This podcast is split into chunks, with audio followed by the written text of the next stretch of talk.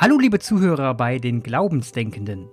Weil über Glauben selten gesprochen wird, wollen wir darüber sprechen. Dieser Podcast ist für alle, die sich unmissionarisch mit Kirche und Glaube auseinandersetzen wollen, die nicht evangelisiert werden wollen, sondern suchen. Freigeistig, selbstbestimmt und vor allem kritisch. Mein Name ist Clemens Weins, ich bin Initiator von deingottesdienst.de und arbeite für eine Digitalagentur in Mannheim. Wie immer rede ich heute mit Jan dem Priester aus Geldern. Hallo Jan. Hi Clemens. Ja. Wie geht's dir heute Abend? Ja, es war ein Tag mit tollen Dingen. Ich habe heute schon gut gearbeitet, Messe gefeiert und besonders, also eine Besonderheit hatte der Tag, Kinderbeichte. Es ist heute gar nicht mal unser Thema, aber ist auch eine spannende Geschichte, ne? So um Vergebung bitten und so und dann so aufregend. Was sagt man da dem fremden Mann da? Und dann sitzen die Eltern links und rechts. War eine, war eine, war eine aufregende Geschichte. Und, ich weiß nicht, nicht, nicht ganz unanstrengend, wenn man da erstmal so zehn aufgeregte Drittklässler äh, vor der Nase hatte. Was ist das schon cool. Den Zuhörern sei gesagt, wir sitzen hier gerade und heute Abend haben wir gedacht, äh, Kaffee ist irgendwie nicht mehr so, sonst können wir nicht schlafen gehen, aber wir gönnen uns gerade ein kleines Bierchen. Nicht wahr? So, ich wollte heute eigentlich mit Jan oder beziehungsweise umgekehrt. Jan wollte eigentlich heute mit mir über Kirchensteuern sprechen, über den über die immer weniger werdenden Kirchensteuern, über die äh, quasi Budgeteinbrüche bei den Kirchen, bei den die Probleme, die Kirchen haben, weil sie weil sie einfach durch Corona auch jetzt wirklich richtig spüren, dass sie weniger Geld bekommen. Und das merkt man an allen Ecken und Enden. Dann aber allerdings haben wir so viel Zuhörerfeedback bekommen und so viel gute Impulse, dass ich kurzerhand das Programm jetzt umgeschmissen habe und ähm, wir fangen jetzt erstmal an, über das Zuhörerfeedback zu sprechen, weil das wirklich interessant war. Ging vor allem um die letzte Folge, Gott ist ein Grüner und ich würde sehr gern darauf eingehen. Erster Punkt war folgender, kategorischer Imperativ. Da wurde uns Folgendes gesagt. Es geht ja eben nicht nur darum, was du nicht willst, was man dir tut, das füge auch keinem anderen zu. Das habe ich nämlich so gesagt in der letzten Folge. Ähm, habe es sehr kurz äh, dargestellt im Sinne von, wenn mir jemand mein Eis klaut, und ich ihm eine klebe, da wird der andere ja auch meinen, na gut, eine geklebt werden will ich nicht, deswegen klaue ich dir auch kein Eis und umgekehrt würde ich, will, will ich auch nicht, dass mir mein Eis geklaut wird. Das ist natürlich Teil des kategorischen Imperativs, aber der geht natürlich weiter. Sondern vielmehr, was Maxime, Leitmotiv für alle Menschen sein sollte, das kann sogar sein, dass es etwas ist, was ich zwar nicht will, dass man mir antut und dennoch gut sein kann für den Rest der Welt vollkommen richtig. Und weil ich das noch mal ein bisschen aufdröseln will, ich lese jetzt noch einmal den kategorischen Imperativ in Kurzform vor und erzähle dann noch mal ein Beispiel, das vielleicht dem näher kommt. Der kategorische Imperativ in Kurzform heißt, handle nur nach derjenigen Maxime, durch die du zugleich wollen kannst, dass sie ein allgemeines Gesetz werde. So. Wie gesagt, Maxime kann auch bedeuten, dass es ein Leitmotiv für alle Menschen geben kann. Und letzten Endes heißt das auch, dass man auch mal zurücktreten muss, wenn es der Allgemeinheit mehr dient als mir selbst. Und da ist Corona eben ein fantastisches Beispiel. Wir alle wissen, wie ätzend Quarantäne war, wie, war und vielleicht auch manchmal wieder sein wird. Wir alle wussten, dass Lockdown für uns insgesamt nicht schön war, für die Familien doof, dass die Kinder nicht in die Kita konnten oder in die Schulen. Es war einfach eine sehr, sehr, sehr schwere Zeit für jeden persönlich. Und dennoch mussten wir das einstecken für uns selbst, weil eine höhere Maxime galt. Und zwar wollten wir die Gesellschaft schützen, und zwar vor allem die Kranken und, und Alten. Die galt es zu schützen und die gilt es heute noch zu schützen, weswegen wir auch mit Masken herumzulaufen haben, weil wir, die in uns Corona, die Gesunden oder Fitten, die, die Corona in sich haben, könnten uns vielleicht gar nicht merken, höchst ansteckend sind. Und deswegen tragen wir eine Maske. Das ist vielleicht super ätzend, wenn man durch den Supermarkt läuft und irgendwann Atemnot bekommt, aber es hilft den anderen, den Älteren und Schwächen, Schwächeren, die vielleicht sogar darauf sensibler reagieren würden, dann sind die sehr dankbar, dass ich eine Maske getragen habe. Also, Leitmotiv gilt für uns in der Corona-Zeit mehr denn je und wir spüren es gerade jeden Tag. Dann habe ich noch zentrale Fragen reinbekommen, die waren auch sehr interessant und da will ich jetzt auf dich, Jan, eingehen. Also ich will die Fragen dir stellen, Jan, weil ich glaube, das geht eher an dich und das kannst du auch gut erklären. Erste Frage kam auch rein. Brauche ich Gott, um zu glauben? Welche Funktion übernimmt der Glaube im Leben? Was bedeutet es, gläubig zu sein? Also brauche ich Gott, um zu glauben? Sind es drei Fragen schon? Ja, ich fange fang mit, der, ich fang mit der ersten nochmal an. Aus der, aus der Hüfte geschossen. Ja. Brauche ich Gott, um zu glauben?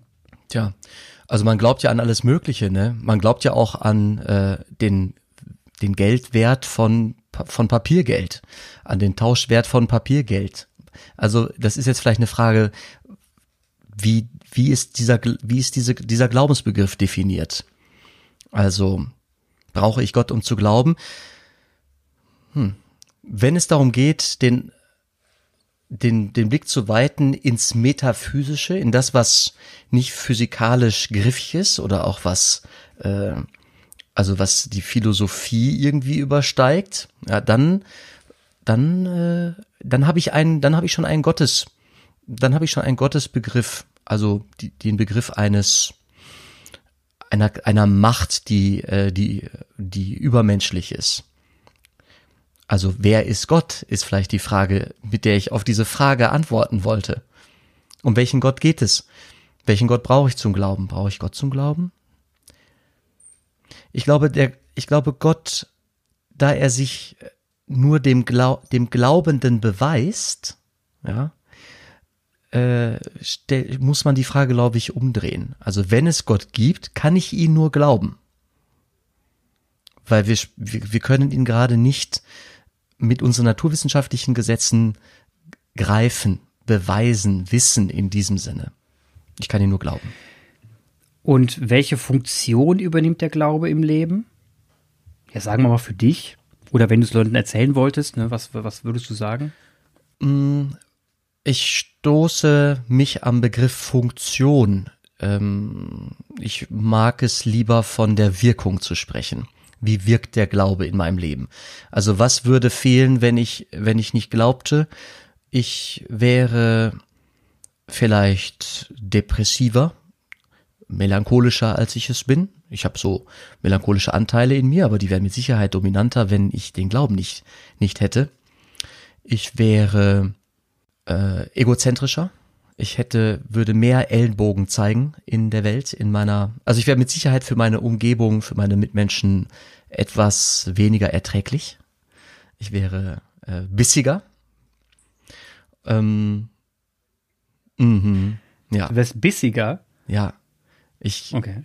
ich bin nicht der geduldigste Mensch, aber ich wäre mit Sicherheit ungeduldiger, wenn ich nicht ähm, glauben würde, dass es dass es eine Kraft gibt, die alle Menschen irgendwie hält, die allen Menschen einen Platz zugeteilt hat. Also konkret, wenn ich vor einer Schulklasse stehe, dann sind da immer rummelige äh, Schüler, Schülerinnen dabei, die ich in den im, im Moment vielleicht auch ein bisschen ätzend und anstrengend finde. Und wenn ich nicht denken würde, mein liebes Kind, du äh, bist ein du bist ein Geschöpf, du bist gewollt, du bist ein Gedanke des Allmächtigen, du hast hier einen Platz. Und vielleicht ist der nicht heute und nicht hier in dieser Schulklasse, aber irgendwann bist du genau der richtige Mensch zur rechten Zeit am richtigen Ort und wirst äh, eine Welt verändern zum Guten. Wenn es nicht heute ist, werde ich das jetzt irgendwie ertragen nach Kräften. Aber wenn ich nicht mit so einer Idee unterwegs wäre, würde es mir schwerer fallen. Ich wäre ungeduldiger. Das, das beantwortet für mich auch so ein bisschen die Frage, was es bedeutet, gläubig zu sein. Also es hört sich so ein bisschen raus, dass, ne, die letzte Lässigkeit nochmal zu erwähnen, das ein bisschen raus, dass das quasi dein persönliches Gleichgewicht ist, die auf der anderen Waagschale quasi das Gewicht ist, damit die Waage im Horizontalen stehen bleibt. Mhm. Waage. Ja. eine Waage, ja, eine Waage klingt so nach Ausgleich, klingt so nach Ausgleich irgendwie. Also Gott ist nicht ein Ausgleich, der mir, ist nicht einfach nur ein Ausgleich, der mir hilft, die, die Erschwernisse leichter zu machen, die ich so im Leben habe. Das ist ein Aspekt, trifft aber nicht die Wirkung meines Glaubens allein. Und was bedeutet es jetzt dann für dich, gläubig zu sein? Erleichterung, mhm. Entlastung, Hoffnung. Also ich bin guter Hoffnung auf äh, das Thema Gerechtigkeit, ich merke in jedem, ich bringe das hier in jeder Folge, immer wenn wir uns unterhalten, aber ich merke, dass mir das äh, einfach sau wichtig ist. Ja. Auf das gehen wir auch gleich noch mal ein mit dem anderen Kommentar, aber der kommt jetzt noch nicht. Ich habe noch einen weiteren Kommentar, den ich vorlesen will. Jan Clemens habe zufällig euer Gespräch gefunden, bin echt dankbar dafür. Dankeschön. Ihr schneidet so hm. viele hm. wichtige Aspekte an und kommt mit euren unterschiedlichen Sichtweisen auf den Punkt. Es ging jetzt hier um die Folge ähm, Gott ist ein Grüner. Und da schreibt die Person weiter. Was die alten Texten von Riten angeht, zum Beispiel Thema Satan, so fasziniert mich die Starrheit der Worte und über lange Zeiten. Menschen früher, früherer Zeiten mit ganz anderen Glaubensumständen und Nöten erachteten die Worte für wertvoll und gaben sie weiter. Wir verstehen sie heute noch. Sie sind eine Brücke zu den Ursprüngen und sie lassen sich gut mit unserer Umgangssprache sinnvoll einbinden. Was das Reich und den Herrscher angeht, denke ich, man muss die Rolle eines guten Herrschers bedenken. Er hatte für Gerechtigkeit, Wohlergehen und Gedeihen, gleich Bildung und Frieden im eigenen Reich und nach außen zu sorgen. Sein Reich ist also ein ideales soziales System, eine weise Bitte im Vater unser. Oder? Die Bitte äh, in diesem antiken Text ist eine weise Bitte. Wir kennen ja kaum noch Monarchien bei uns, vor allem nicht ähm, nicht äh, irgendwie so absolutistische Monarchien. Äh, die sind für unsere Gesellschaften weltweit ja höchst selten, höchst selten. Manche Staatschefs generieren sich ein bisschen so, aber wir können nicht das so füllen, wie die, ähm, die Menschen der Antike das füllen konnten. Deswegen verstehe ich alle Anfragen, äh, auch deine Clemens, an diesen Begriff von, von Reich und Herrschaft. Also ich möchte, wir kennen das Volk als den Souverän, als den, den Herrscher, von dem die Macht ausgeht und äh, sich in ein System zu denken, wo wir einer anderen, einer, einer Opposition, einem Gegenüber diese Herrschaft zusprechen, was wir im Gottesreich tun, das ist schon, ich verstehe, dass das anstößig ist. Das sind Dinge, die muss man für sich erstmal einholen, äh, bevor das einen im Jahre 2020 einen positiven Aspekt und einen vielleicht sogar äh, aufbauenden Aspekt für mein Leben haben kann. Ich verstehe jedenfalls die Anfrage. Es ist schön, dass unser Zuhörer da ähm, so leicht einen Zugang zu findet ich, ich merke, dass das nicht äh, die Regel ist, sondern eher selten.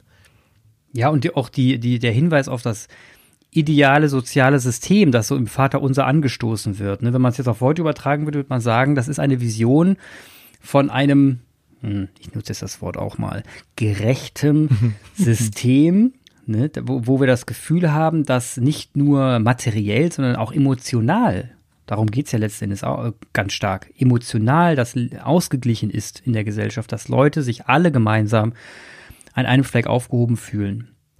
Und das behaupt, das lese ich aus dem Kommentar raus, dass das Vaterunser da so eine Krücke ist, das versucht zu, zu erklären, das könnte die Vision sein, so, so könnte es vielleicht aussehen und da, dafür brauchen wir einen, eine, eine Verbindung, einen Bezug zu etwas, was das Ganze dann beherrscht, was das, diese Struktur auch erschaffen kann, weil ohne etwas zu beherrschen und Macht zu haben, kann ich es nicht machen, also erschaffen.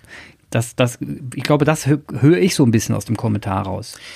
Ich, mir fällt es, ich, ich meine, ich habe mich jetzt ja auch einige Zeit damit äh, auseinandergesetzt. Der, Men, der Mensch. Echt? ja, das waren so zwei, drei Jährchen. Äh, der Mensch, der Mensch, der, der kriegt's halt nicht geschissen. Ne? Der Mensch, also wir kriegen es, wenn wir denken, wenn wir über Europa nachdenken, dann ist Europa eine Erfolgsgeschichte, aber die ist ja nun wirklich noch nicht alt. Also dass Frankreich und Deutschland, allein nur diese beiden Nachbarländer, Kulturen, äh, jetzt seit äh, so vielen Jahren in Frieden miteinander leben, das ist ja, wenn man sich äh, die Weltgeschichte anschaut, ein Wimpernschlag. Und wir feiern das völlig zu Recht. Wenn wir sprechen von Gottes Reich, dann hoffen wir, dann, dann habe ich da die, die Hoffnung auf etwas Dauerhaftes, auf Frieden für immer. Ne? Nicht Angst haben zu müssen, dass äh, der Staat irgendwie hinter, hinter den Grenzen äh, Europas schon wieder anfängt, äh, Nuklearwaffen aufzurüsten oder so, sondern dann denke ich, ja, ich möchte den Anker irgendwo hinwerfen, wo ein Frieden beschrieben wird, der doch größer ist als das Menschliche. Der Mensch, der fehlt einfach so, so oft. Ach, das klingt immer so nach Versager. Ich, ich finde das immer so frustrierend. Aber du hast recht, es stimmt schon. Es stimmt schon. Dann gehe ich mal auf ein weiteres Feedback ein und das ist jetzt das letzte, das ich herausgesucht habe. Wird ein bisschen länger, wenn ich jetzt vorlese, aber es ist es wert, weil es wirklich ein schönes, eine schöne Rückmeldung ist. Hallo ihr beiden. Du, ich höre dich gerne reden auch, ne? Ah, das ist ja fantastisch, das, dann lese ich ein bisschen länger. Ja. Hallo ihr beiden. Danke für die Möglichkeit, an euren Gesprächen als Zaungast teilzunehmen. Zaungast. Schönes Wort. Trotz der sehr unterschiedlichen Grundannahmen über das Leben, seine Ursprünge und Ziele schafft ihr es auf angenehme Weise, euch gegenseitig zuzuhören. Dankeschön. Wir versuchen unser Bestes in dem Falle. Also ich höre Jan auch wirklich extrem gern zu, was er zu erzählen hat. Und es hat auch des Öfteren mal Substanz und äh, bringt hier und da eine Erkenntnis. Deswegen fällt es mir extrem leicht. Ab und zu, danke. das war jetzt ein bisschen untertrieben. Und es geht weiter. Das ist scheinbar selten geworden. Stimmt, mir ist aufgefallen, dass das selten geworden ist, dass sich Leute zuhören können und kurz einmal innehalten, was der andere zu sagen hat und nicht versuchen, das Schlechte in den Worten zu sehen, sondern grundsätzlich das Gute, die gute Absicht in den Worten zu sehen. Das fällt im Alltag oft schwer, weil man ständig sagt, wie hast du das jetzt gemeint? Wie konntest du das denn sagen? Und viele Menschen sich manchmal einfach nur so ausdrücken können, wie sie sich ausdrücken können. Und es kann manchmal daneben klingen, dabei meinen sie es einfach nur gut. Und ähm, ich glaube, in diesem Fall haben Jan und ich, ich es einfach, weil wir sehen uns beiden nun mal das Gute und wenn er was, was sagt, dann sehe ich darin das Gute und nehme ich nehme, nehme nicht immer an erster Stelle das Schlechte an. Wie geht's da dir, Jan? Also ich unterhalte mich deswegen sehr gerne mit dir, weil weil du mir weil du mir auch Impulse gibst, wo ich wo ich ab und zu irgendwie pff, merke, scheiße, da muss ich noch mal was nachlesen oder ähm, er hat recht. Ich kann da einfach gerade nur schweigen. Das ist ja auch, ist ja auch hilfreich, wenn man so einen redenden Beruf hat. das stimmt. Dann geht es weiter im Kommentar. Vielleicht ist es auch das, was gegen, sich gegen Ende des Podcasts in der Frage nach den Wörtern, mit denen über, man über das eigene sprechen kann, manifestiert. Die Angst, dass bei einem Gespräch über das eigene nicht richtig hingehört und zugehört wird. In all diesen Fragen auch historisch, schwingt die Furcht vor sozialer Ausgrenzung mit. Die Furcht, dass man als Außenseiter dasteht, nicht mehr den Schutz der Gemeinschaft hat. Vor diesem Hintergrund verwundert es nicht, dass in Anführungsstrichen Gläubigkeit etwas ist, das heutzutage nicht mehr so selbstverständlich zugegeben wird. Gerade wenn Zugehörigkeit in einer mehr und mehr globalisierten Informationsgesellschaft eine gewisse Beliebtheit erreicht. Und deshalb braucht es Orte, an denen Teamgeist fürs Leben mit anderen Menschen entwickelt werden kann. Da seid ihr sicher auf einer interessanten Spur. Würde mich sehr interessieren, wie ihr das weiterentwickeln würdet. Wie wir das weiterentwickeln würden. Das Thema Teamgeist fürs Leben mit anderen Menschen entwickeln. Mhm. Hast du da Ideen? Teamgeist fürs Leben. Ich kenne mich nicht bei den Bayern aus in der Mannschaft, die da gerade das Triple hingekriegt haben. Ne?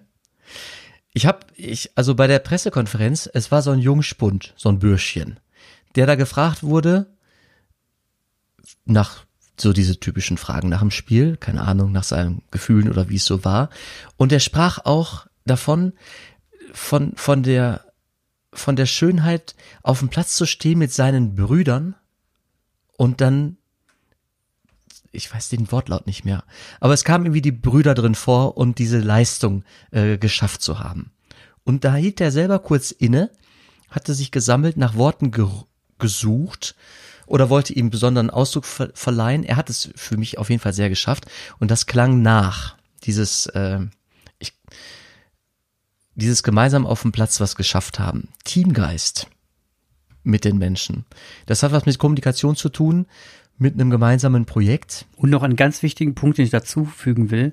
Es hat was damit zu tun, dass Hansi Flick jemand ist, der sich nicht vor das Team stellt mit dem Schlips und Krawatte und sich feiern lässt, sondern er dem Team eine Bühne schafft, auf dem es feiert und sich in den Hintergrund stellt. Das macht er sehr, sehr extrem. Also das hast du auch gesehen bei der Feier und bei den Medienbildern, die da kursierten. Da hast du einfach gesehen, dass Hansi Flick sich bewusst in den Hintergrund gestellt hat. Und dass das, was eigentlich die, Haupt, die Hauptrollen gespielt haben, in den Vordergrund gerückt hat. Und das formt meiner Meinung nach auch schon einen Teamgeist. Wenn du merkst, da führt jemand, der uns tief vertraut, aber er lässt uns auch. Mhm. Ja, Teamgeist, Teamgeist und Emotionen und was gemeinsam schaffen, was irgendwie Gutes, was, was gut konnotiert ist. Also ich, ich kann das nachempfinden, ne? ich kann das nachfühlen. Ich kann mich auch freuen. Ich kann auch, wenn dann so eine, wenn dann so ein Berg geschafft ist und wenn es dann wahr wird, ich kann mich da wirklich auch auf die Gänsehaut, also ich kann mir dann auch diese Gänsehaut äh, diese Wonneschauer. Äh, die kriege ich dann. Obwohl ich wirklich beileibe kein, kein Fußballer bin, ähm, kann ich mich da unfassbar reinfallen lassen.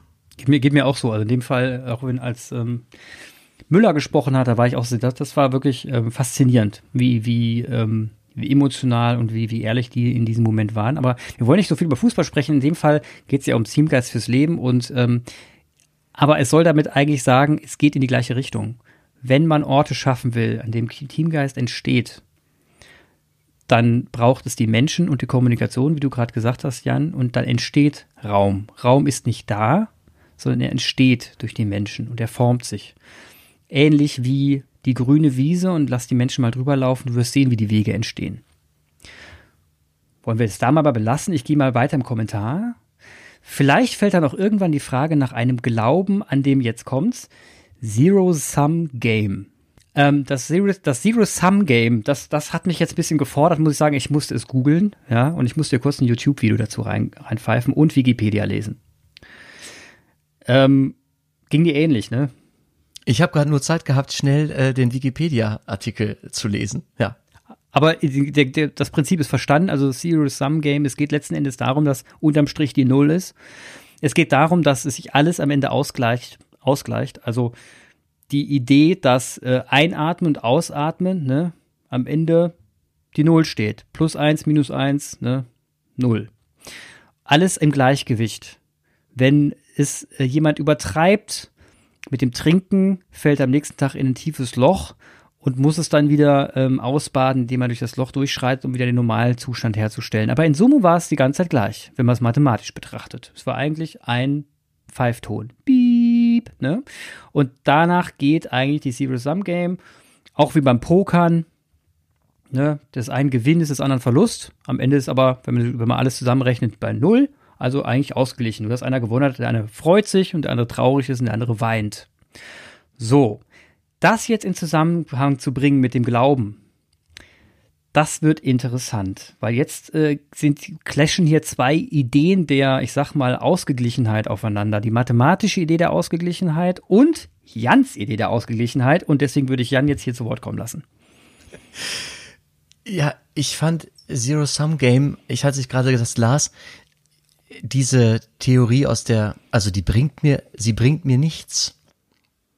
Sie bringt, sie stärkt mich nicht sie bringt mir nichts. Das ist eine Nullnummer für mein Leben. Ich weiß nicht, wo, ich weiß nicht, ob diese, die Beschäftigung mit dieser Theorie, die Beschäftigung mit dieser Theorie, die bringt mich leider äh, gar nicht nach vorne. Die berührt mich noch nicht mal emotional.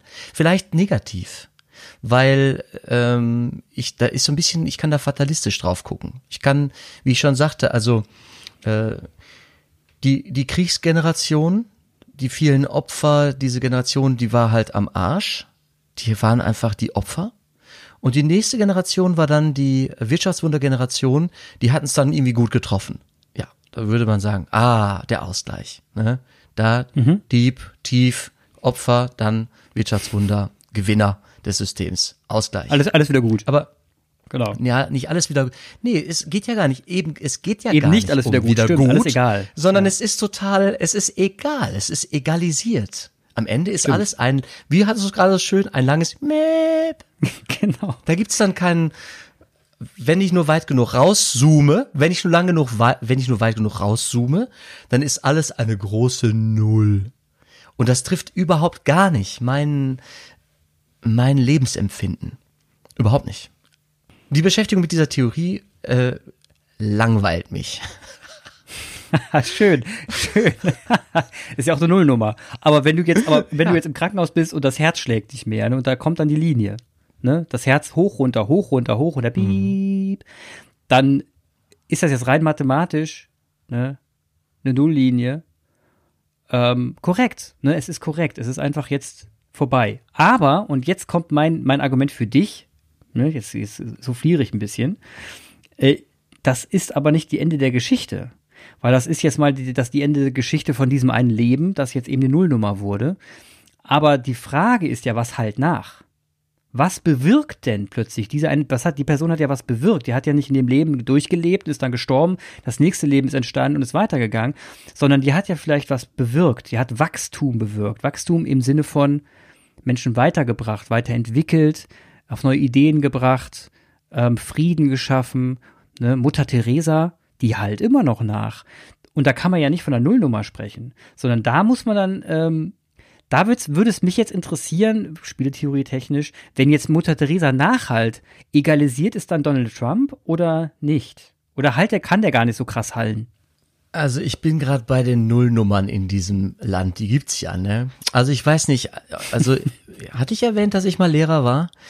Äh, da da habe ich, da hat man abgefahrene Begegnung. Wirklich. Von irgendwelchen Ganzkörperbaustellen auf der Hauptschule, die sagten, ey, was willst du, ich bin sowieso nur Hauptschule. Und dann hatte ich den Auftrag zu sagen, mein lieber Justin, oder wie auch immer, ähm, ich möchte nie wieder hören, dass du sagst, ich bin nur Hauptschule. Denn deine, deine Potenziale wirst du niemals, wirst du niemals äh, entdecken, geschweige denn ausschöpfen, wenn du mit so einer Haltung an deine eigene Bildungs Geschichte gehst. Ich habe es ein bisschen anders formuliert, aber äh, das habe ich gemeint. Also ich bin ja ständig darum bemüht, den Menschen Türen zu öffnen, ihre Füße auf weiten Raum zu stellen und zu sagen, wenn du eines nicht bist, dann ist halt eine Nullnummer. Das ist gar nicht mein Blick auf, auf jedweden Menschen. Also Du sprachst gerade von zwei Extremen, von Mutter Teresa und Donald Trump. Und das ist tatsächlich eine Perspektive, in die wir durch so eine Theorie gelockt werden, ja, wenn es so um Ausgleich geht und dann am Ende gibt es irgendwie ein, ein, ein Null, eine Null. Als Christ glaube ich ja sogar noch nicht nur an die Nachhaltigkeit des irdischen Lebens, sondern das darüber hinaus, was da ist. Also ich will noch mal an den Anfang kommen. Du fragtest, wie ich das irgendwie höre oder oder ich habe darauf geantwortet, dass mich das langweilt. Ähm, wenn ich jetzt nochmal drauf schaue, ich glaube, es diese die Beschäftigung damit ähm, stimmt mich traurig oder wütend sogar, weil es äh, weil ich weil ich merke, dass diese Theorie mich daran hindert, anders aufs Leben zu gucken. Und wenn ich mit der Brille des Glaubens auf jedes menschliche Leben gucke, dann bin ich nicht gelangweilt, sondern dann habe ich die Möglichkeit zu hoffen. Dann habe ich die Möglichkeit an an eine positive Wendung am Ende der Tage zu, am Ende der Tage zu glauben. Da kann ich glauben, dass auch wenn mein Leben jetzt, und es gibt wirklich Leben, es gibt Leben, äh, da, da ist so ein Rucksack hinten auf dem Rücken, äh, allein in den, in den Armutsgürteln dieser, dieser Erde, boah, was gibt es da Leben echt, die, die krass belastet sind. Und ich kann glauben, ich kann glauben, dass es am Ende nicht eine große Null gibt, sondern Frieden, Gerechtigkeit, also höhere, höhere Werte. Dass es in eine Gewinnzone geht am Ende. Für alle. Kann ich glauben die Nullsummentheorie, wie ich sie jetzt total verkürzt hier nur gerade wahrscheinlich schlecht übersetzt gelesen habe, die hindert mich an so einer Wahrnehmung. Ist witzig, ne? Ich, ich, ich persönlich, ähm, wenn ich, mich fasziniert die Theorie. Ich, ich komme nicht davon weg, dass sie mich unfassbar fasziniert. Warum? Weil ich, ähm, weil ich diese, diese, diese Nullnummer am Ende, ne, diese, dieser Strich, der Nichts, das Nichts, das Stille, also diese unfassbare Stille, die man gar nicht mehr beschreiben kann, weil es ja nichts ist. Das Gleiche ist, da könnte man sagen, aber vielleicht ist das doch das Gleiche, was du als Gott bezeichnest. Weil was, was das dann ist, das ist doch im Auge des Betrachters. Die, die, die Null kann egal sein. Die Null kann aber auch das Ziel sein. Die Null kann der Start sein. Also die Null kann so viel sein. Die Null kann alles sein und nichts. Und das, ne, und das glaube ich, ist, äh, ist das Schöne, was das wieder zusammenbringt. Das, was du glaubst und was das Null, was, was dieses Zero-Sum-Game ausdrückt, ist am Ende, am Ende der Geschichte, würdest du sagen, ist Gott. Da ist was. Und derjenige sagt, ja, das stimmt. Ich nenne das Null. Ne? Und das könnte auch eine Herangehensweise sein, um zu sagen, eigentlich trifft sich das ziemlich gut. Die einen egalisieren das ein bisschen, aber ehrlich gesagt, so eine, so eine, so eine Nicht ein bisschen. Absolut. Absolut. Aber das ist eine, also Lässigkeit ist doch gar kein Ausdruck. Das ist wirklich mal, also da schmerzfreier geht's ja kaum. Ne? Und wenn du da jetzt sagst, schmerzfrei, ist das, was ich eigentlich immer erhofft habe. Das ist das, was ich will. Da will ich hin. Dann kann es ja auch das sein, was ein anderer sagen würde, boah, ähm, ich glaube irgendwie, dass am Ende das, der Licht äh, am Ende des Tunnels ist und das Licht ist das, wo ich eigentlich hin will. Der Anfang und das Ende. Ich finde das, ich finde das schön, mich fasziniert. Ich weiß nicht. Es hat, diese Theorie hat mir, hat für mich äh, zu wenig ethischen Gehalt. weißt du, diese Theorie, dann ist es am Ende, ist es egalisiert, also auf eine fatalistische Art und Weise und am Ende ist es egal, wie ich mein Leben lebe. Ich kann ausbeuterisch, mörderisch, äh, unbeugsam, unbarmherzig mein Leben leben. Äh, am Ende es gibt keine Quittung, sondern einen Ausgleich und es trifft dann am, also am Ende treffen wir uns alle bei der Null, egal ob ich Täter oder Opfer war. Aber so ist das auch im christlichen Glauben. Am Ende treffen wir uns alle bei Gott. Ob ich jetzt Opfer oder Täter war. Ist das nicht so? Vergebung? Ich gehe aber, ich, ich gebe aber nicht, au- ich gehe nicht auf in der Null, sondern wir glauben zutiefst an ein Bleiben als, als Person. Ich bin gesehen als Person und bleibe. Wir sagen zwar am Grab, er möge ruhen oder sie möge ruhen in Frieden. Also das ist jetzt ein bisschen, das, das nähert sich diesem, was du von Ruhe und von der großen Stille und so erzähltest. Auf der anderen Seite dominieren eigentlich im christlichen Glauben die Vorstellungen von Paradies, von, von Festmahl, von, äh, von einem, von einem großen Bankett. Also die Bilder, die wir pflegen, sind keine große, stille Nullnummer-Sache, sondern ich bin gesehen und angesichts des Schöpfers alles, Le alle, allen Lebens äh, werde ich zum besten Ich verwandelt, das ich vielleicht auf Erden gar nicht habe zeigen oder ausbilden können. Kann ich, kann ich Und verstehen. das schließt Vergebung, das schließt Vergebung und aber auch Reue ein. Also erstmal muss ich mich vielleicht damit auseinandersetzen, wie ausbeuterisch, räuberisch, äh, mörderisch ich mich hier irdisch verhalten habe, bevor ich dann, ja, angenommen bin als der Geliebte, als die Geliebte, äh, zu der ich sein berufen war. Jetzt habe ich noch einen Punkt dazu, ne? Und zwar, auch hier können, können das Zero Sum Game sehr gut rein, wird das sehr gut reinpassen. Ich habe gesündigt.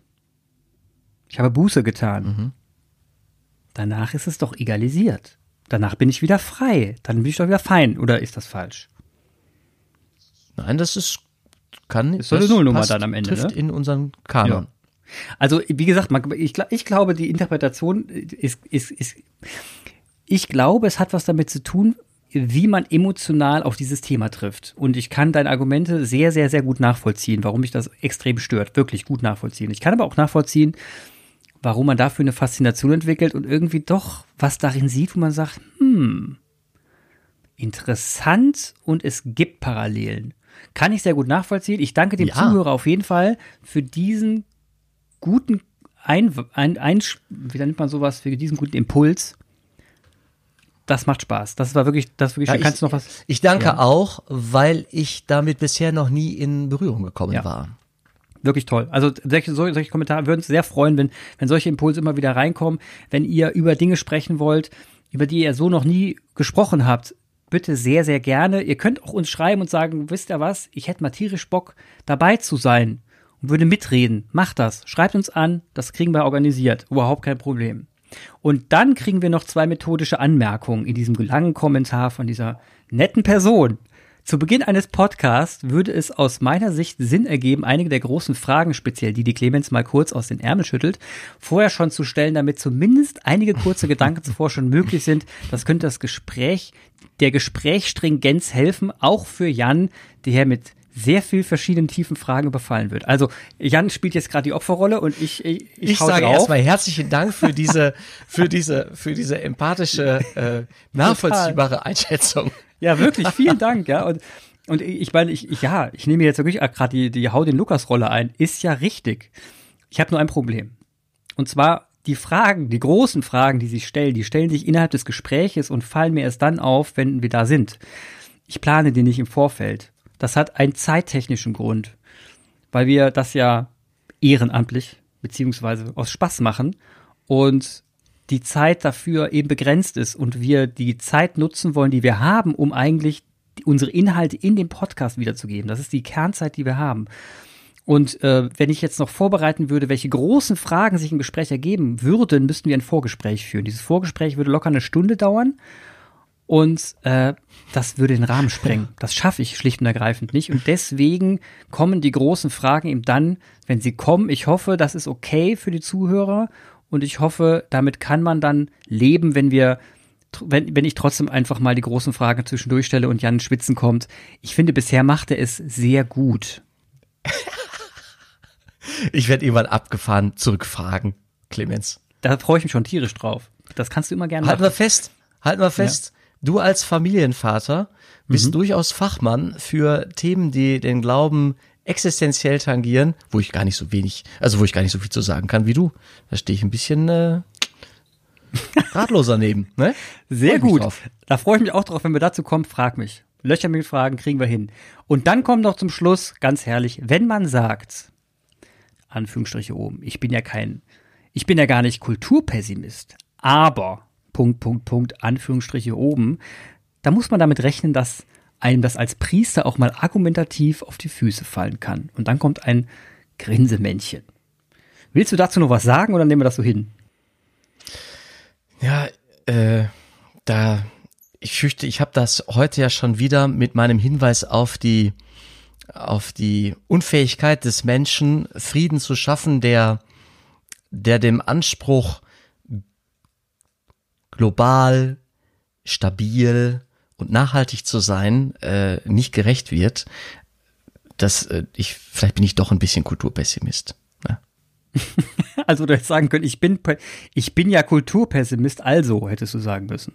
Ja, das wäre treffender gewesen. Kulturpessimist, aber aber guter Hoffnung, voller Hoffnung. Ich verstehe. Das, das finde ich jetzt verstehe ich und ich ich ich glaube, heute kein Kulturpessimist zu sein, ist schwer geworden. Wieso? Zwischen Lukaschenko, Trump, ich, Putin und Erdogan? da kann man doch. Läuft doch. Kommt auf die Perspektive an, ne? Ja. Für manche andere ist das ja absoluter Kulturoptimismus angesagt. Es kommt auf, auf die Seite an, wo wir stehen. Ich glaube, wir stehen auf der, jetzt gerade auf der pessimistischen Seite und hoffen und hoffen beide, dass sich äh, die Dinge so schnell wie möglich lösen und ändern. Sobald äh, der Corona-Impfstoff äh, gefunden und gerecht global verteilt ist, bin ich absolut mhm. wieder in der, auf der Sonnenseite.